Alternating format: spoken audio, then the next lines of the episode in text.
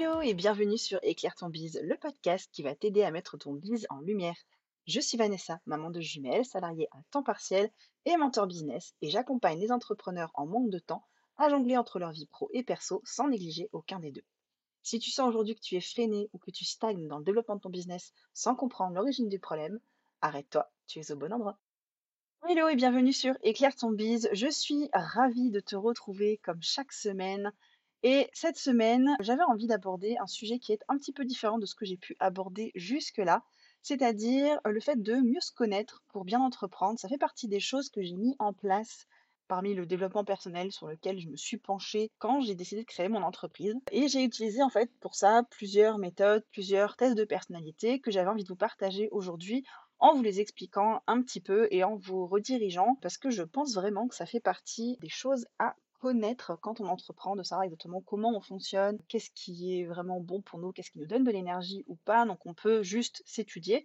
Ou alors on peut aussi passer par des tests de personnalité. Moi, c'est ce que j'ai fait et c'est ce que je vous recommande. Et du coup, je vais vous en parler un petit peu plus dans cet épisode. Alors, le premier test de personnalité que j'ai fait, que j'ai fait il y a bientôt un peu plus de deux ans maintenant, que j'ai adoré et que j'utilise encore souvent, c'est le MBTI, donc le Myers-Briggs Text Indicator tout en anglais bien entendu, ou 16 Personalities. Donc c'est un test de personnalité, il y en a 16 en tout. C'est super complet, c'est approuvé par des milliers de personnes. C'est très global et ça va pouvoir vous guider vers vos forces et vos faiblesses, vos compétences relationnelles en amour et en amitié, vos choix de carrière et vos habitudes au travail. Ça permet de répondre à quatre questions qui donnent chacun une lettre. La combinaison de ces quatre lettres correspond à une personnalité. Par exemple, je suis INFPT. Donc I pour introversion, N pour intuition, F pour sentiment et P pour perception. Donc les autres lettres sont le E, le S, T et le J. Et donc à chaque fois on a d'où est-ce qu'on tire son énergie. Donc ça va être extraversion ou introversion, E ou I. Comment on perçoit les choses, sensation ou intuition, S ou N. Comment on prend des décisions, la pensée ou le sentiment, T ou F. Et comment on aborde le monde, jument ou perception, J ou vous allez peut-être avoir remarqué que moi, dans le code de ma personnalité, il y avait cinq lettres, I, N, F, P, T, parce que chaque type peut être soit turbulent, soit assertif. Et à chaque fois, ça indique en fait la capacité à gérer le stress. Soit A, on gère plutôt bien, soit T, on gère plutôt mal. Et c'est vrai que voilà, les situations très stressantes me rendent assez anxieuse. Je les gère bien parce que j'ai tendance à rebondir facilement mais je suis de nature assez anxieuse. Donc INFPT, chez moi, c'est le pacificateur. Donc j'ai une personnalité où en fait je cherche à calmer les choses, je déteste le conflit. Vous allez voir, ça regroupe un autre test dont je vais vous parler tout à l'heure.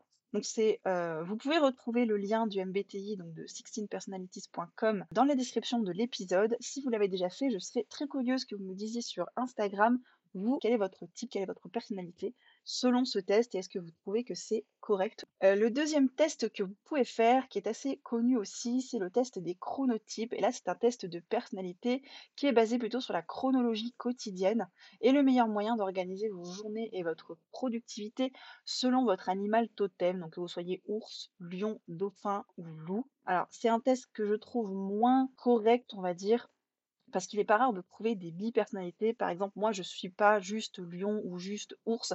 Je suis vraiment entre les deux. je suis un liours, un lion avec une grosse fourrure, ou un ours avec une belle crinière au choix. Et donc, ça va vous permettre en fait d'établir une chronologie un peu des tâches que vous pouvez faire sur la journée, les moments où vous êtes les plus productifs, les moments où vous l'êtes le moins. là, je vous recommande vraiment de vous aider de un planning type de votre semaine et de quand est-ce que vous êtes fatigué ou pas, et donc de repérer vos moments en plus du test de personnalité qui va vous aider à déterminer ce planning quotidien idéal selon votre personnalité, mais qu'il va falloir adapter à mes yeux selon bah, vos ressentis au quotidien. C'est-à-dire que voilà, n'hésitez pas à prendre en compte les périodes où vous êtes plus fatigué parce que vous avez vos règles, les périodes où vous sortez de lancement et donc il va falloir lever le pied dans tous les cas, les périodes où ben, tout simplement vous n'avez pas envie parce qu'on ne va pas se le cacher, ça arrive souvent.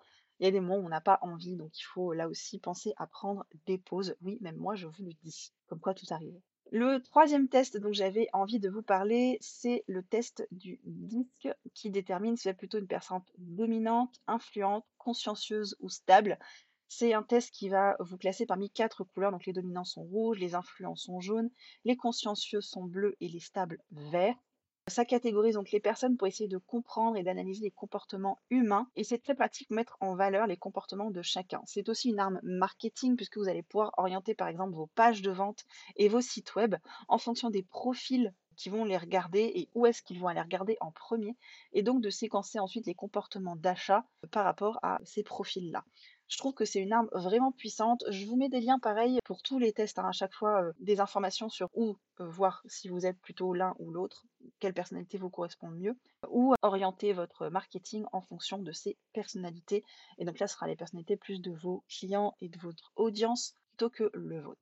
Et donc le quatrième test qui est fait juste chez moi aussi et qui se recoupe beaucoup avec celui du MBTI, c'est le test de l'énéagramme qui lui recoupe neuf configurations différentes de personnalités et qui permet d'expliquer ou de prévoir notre attitude face à diverses circonstances de la vie ou celles de nos clients. Le nom est à l'origine un symbole qui est constitué de neuf points répartis sur un cercle et qui correspondent du coup chacun aux neuf types de personnalités. Vous pouvez retrouver l'image de l'énéagramme sur l'article de blog qui est associé à l'épisode. Comme chaque épisode, il y a toujours un article de blog qui est associé. Chaque profil a également deux ailes qui sont deux autres des neuf personnalités qui vont compléter la personnalité principale. Ces deux ailes se développent en fait au fur et à mesure de la vie. Il y a une première qui se déroule entre l'enfance et l'adolescence, la seconde qui arrive plutôt au milieu de la vie, donc vers, la quarantaine. Après, c'est pas c'est pas un âge fixe, hein, c'est pas forcément à 40 ans, ça peut être à 35, ça peut être à 50. Ça peut aussi ne pas du tout arriver, vous pouvez ne garder qu'une aile en plus de votre personnalité principale. Donc voilà pour ces quatre tests. Dernier conseil pour moi, gardez en tête que les tests génériques sont des tests générique.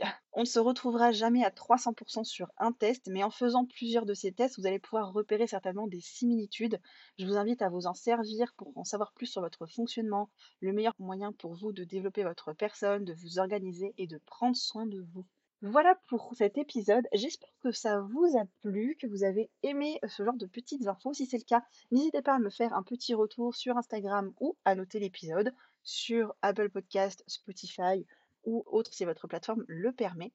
Je vous retrouve la semaine prochaine pour un autre épisode. Je vous souhaite une très belle journée et je vous dis à très vite. Bye bye